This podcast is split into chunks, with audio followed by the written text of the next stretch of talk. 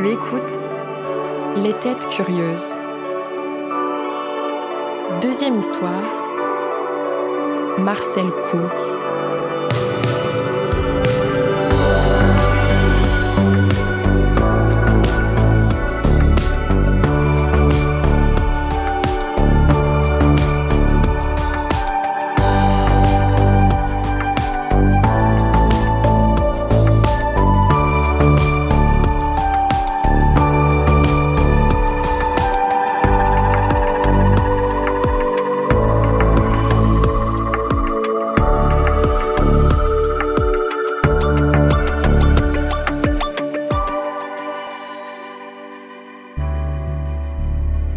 Tous les jours, en été comme en hiver, en automne comme au printemps, Marcel court. Marcel court entre les buissons fleuris et il court sous les arbres nus couverts de neige. Il court en glissant sur la boue après la pluie et il court sous le soleil brûlant du mois de juin. Tous les jours, toute l'année, Marcel court et c'est comme ça. Oh, ne croyez pas que Marcel aime courir. En réalité, courir, il déteste ça. Il préférerait rester à la maison jouer à la console, lire une BD de science-fiction ou même faire ses devoirs plutôt que de courir chaque jour à perdre haleine dans les rues du village. Mais Marcel n'a pas le choix. Après l'école, sa mamie l'envoie toujours jouer dehors, Tu es trop solitaire, Marcel. lui dit-elle chaque fois. Elle écarte le voilage à la fenêtre et lui montre la ruelle dehors où des garçons du voisinage sont en train de jouer au foot. Puis, elle ouvre grand la porte et le pousse vers le trottoir. Allez, va jouer avec ces adorables petits garçons. Mais ce que mamie ne sait pas, c'est que ces petits garçons n'ont rien d'adorable. Non. Ces petits garçons, ce sont les pique-mouches, la bande la plus redoutable de l'école.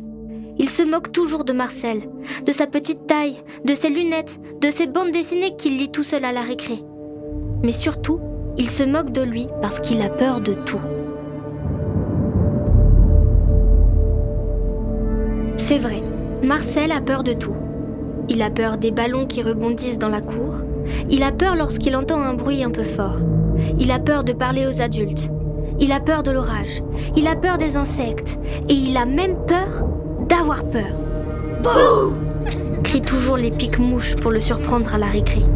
Car le sport préféré des pique-mouches, ce n'est pas le foot. Non, le sport préféré des pique-mouches, c'est de faire peur à Marcel.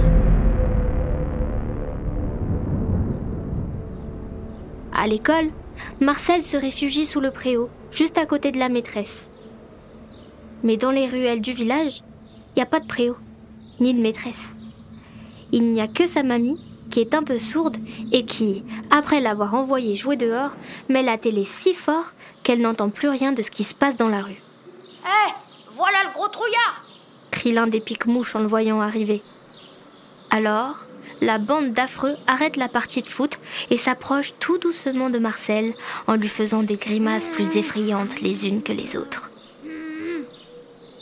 Et voilà comment tous les jours, Marcel se retrouve à courir dans les rues du village jusqu'à l'heure du dîner pour leur échapper. Pour semer les pique-mouches, il faut courir très vite. Mais surtout, il faut trouver de bonnes cachettes. Mais aujourd'hui, Marcel ne sait plus où se cacher. S'accroupir dans le bassin en pierre du lavoir au bord de la rivière Impossible. Les pique-mouches connaissent déjà. Se camoufler derrière les longues franges bleues du saule pleureur près de la poste Marcel a déjà essayé hier, et ça n'a pas marché. Aujourd'hui, Marcel court, court, court. Et non, décidément, il n'y a nulle part où aller. Il n'en peut plus de courir. Il est à bout de souffle et il entend les rires des pique-mouches derrière qui continuent à crier. Marcel prend à droite vers la place de la mairie, puis à gauche sur la rue de la Barque. Puis, par erreur, il se retrouve au beau milieu de l'impasse des trois chiens. Oh non, pense-t-il, pas l'impasse des trois chiens. Ils vont me cerner. Je serai fait comme un rat. Marcel est sur le point de faire demi-tour quand soudain, il remarque quelque chose d'inhabituel dans l'impasse. Normalement, l'impasse des trois chiens est une impasse tout à fait ennuyeuse. on n'y trouve que quelques maigres arbres qui font de très mauvaises cachettes. Et tout au fond, une drôle de grille rouillée, parfaitement inutile puisqu'elle ne donne que sur un grand mur blanc.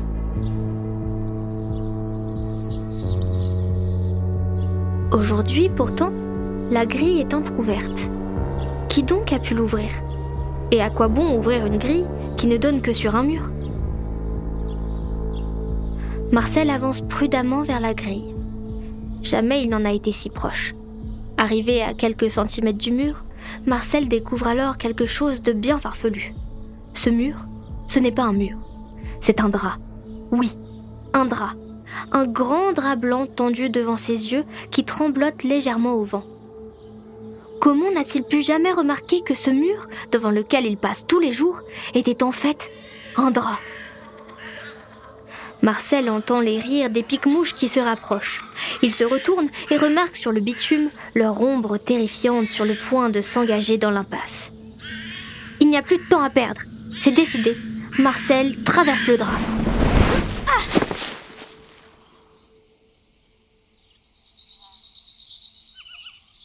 Marcel ouvre les yeux. Il est à plat ventre, le visage enfoncé dans de hautes herbes. Il a trébuché sur le drap et a un peu mal à la cheville. Où est-il? Il se redresse, époussette la terre sur ses coudes et ses genoux, replace ses lunettes et découvre alors le lieu le plus étrange qu'il ne lui ait jamais été donné de voir. Un jardin rempli de gigantesques boules blanches comme des balles de ping-pong géantes. Était-il arrivé dans une autre dimension comme dans sa BD de science-fiction? Une dimension où il serait devenu encore plus petit qu'une balle de ping-pong? Marcel entend alors de l'autre côté du drap les voix des pique-mouches. Je l'ai vu rentrer dans l'impasse, je te jure. Mais non, c'est impossible, tu vois bien qu'il n'y a personne. Je dis que je l'ai vu rentrer dans cette impasse. Marcel s'approche du drap et en écarte légèrement les deux pans. Les pique-mouches sont bien là, dans l'impasse, à regarder bêtement autour d'eux. Ils ne remarquent même pas que la grille est ouverte. En tout cas, ils ne sont pas gigantesques, eux, ce qui prouve bien que Marcel n'a pas rétréci. Il se retourne pour jeter à nouveau un œil sur les balles de ping-pong géantes. Marcel a un haut le cœur. Ce qu'il avait pris pour des balles de ping-pong sont en fait des crânes. Des énormes crânes tout blancs. Il y en a des centaines. Et parmi les nombreuses peurs de Marcel, les insectes, les serpents, les éclairs, l'eau trouble, les fantômes, la quiche de sa grand-mère, il y a justement les crânes. Des piques-mouches dehors, des crânes géants dedans. Pourquoi le monde est-il si terrifiant?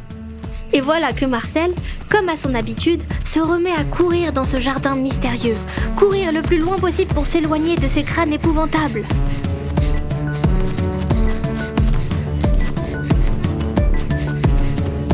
Hé, petit, tout va bien Tandis qu'il court, Marcel sent une main derrière lui qui se pose sur son épaule. Il s'arrête, se retourne et voit un vieil homme à la longue barbe grise. Bien, petit Répète le vieil homme. Qu'est-ce que tu fais ici? Oh non pense Marcel. Il va avoir des ennuis. Il n'avait jamais pensé que quelqu'un pouvait habiter derrière cette grille, et encore moins vivre à côté de crânes géants.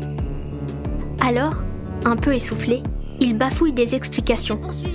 Raconte qu'il était poursuivi par la bande des pique-mouches, qu'il est entré par le drap derrière la grille, qu'il a toujours pris pour un mur, qu'il a cru voir des balles de ping-pong avant de s'apercevoir qu'il s'agissait de crânes et que, pris de peur, il s'est mis à courir. Le vieillard garde le silence. Il le regarde fixement pendant de longues secondes, les sourcils froncés. Le cœur de Marcel bat à 100 à l'heure. Il espère que le vieil homme va le croire et ne surtout pas appeler la police. Marcel a très peur de la police. Bon, dit enfin le vieillard. c'est merveilleux. Hein? répond Marcel. Il n'est pas sûr d'avoir bien entendu, C'est merveilleux. Merveilleux. répète le vieillard d'un air rêveur en se caressant la barbe. On a la peur, bien sûr. Mais aussi la surprise, la confusion, l'émerveillement. Mais de quoi parlez-vous? Je parle des crânes, bien entendu. Suis-moi. Et le vieil homme se met à marcher en direction des crânes. On m'appelle le gardien des œuvres. dit-il, tandis que Marcel le suit de près. Les crânes dont tu me parles sont une œuvre d'art. Ils ont été créés par un artiste qui habite à l'autre bout du monde. Ils ont fait un long voyage en bateau pendant presque deux mois pour arriver jusqu'ici. Ils seront présentés dans un musée. En attendant l'heure de leur exposition, les œuvres viennent ici pour se reposer un peu. Et moi, je les garde. Marcel et le vieil homme arrivent au niveau des crânes.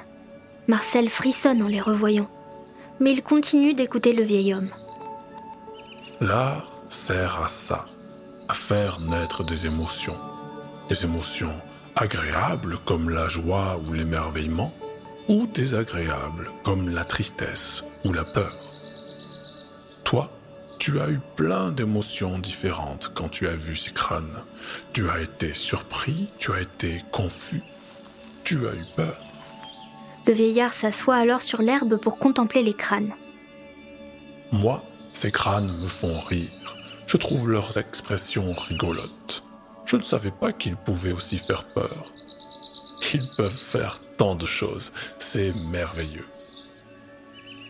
Marcel est très étonné. C'est bien la première fois de sa vie qu'on ne lui demande pas d'arrêter d'avoir peur. Il s'installe sur l'herbe près du gardien des œuvres. Bien sûr, il a toujours un petit peu peur des crânes. Mais il se sent bien maintenant avec ses crânes et cette peur. Ce n'est qu'une émotion après tout. Et les crânes sont là pour ça. Pour la première fois, Marcel n'a plus peur d'avoir peur. Il entend au loin les voix des pique-mouches derrière le drap.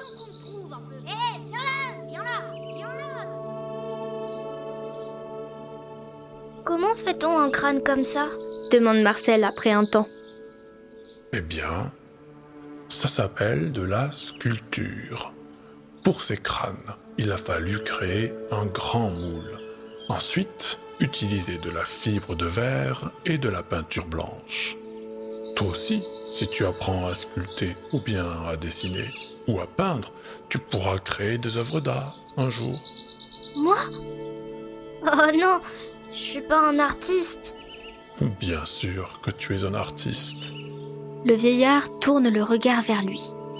Il faut un regard d'artiste pour réussir à voir les draps cachés dans les murs blancs. dit-il avec un clin d'œil. Marcel lui sourit. Soudain, il a une idée. Je reviens tout de suite, s'exclame-t-il. Il se faufile entre les crânes pour arriver jusqu'au grand drap blanc. Derrière, il entend encore les pique-mouches qui continuent de se disputer. Je te dis que je l'ai vu rentrer dans cette impasse. Mais non, c'est impossible, il y a que des murs ici. Marcel attrape fermement le drap et d'un coup, il l'ouvre en deux.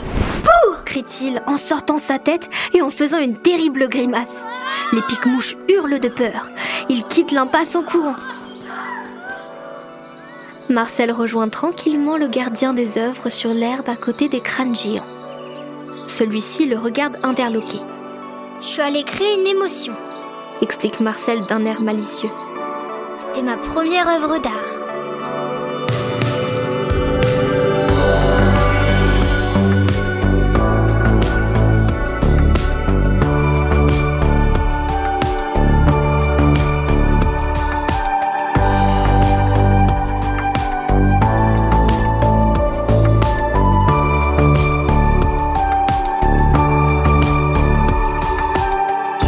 D'écouter le deuxième épisode des Têtes Curieuses, un podcast de la Fondation Cartier, produit par Louis Créative, l'agence de création de contenu audio de Louis Média.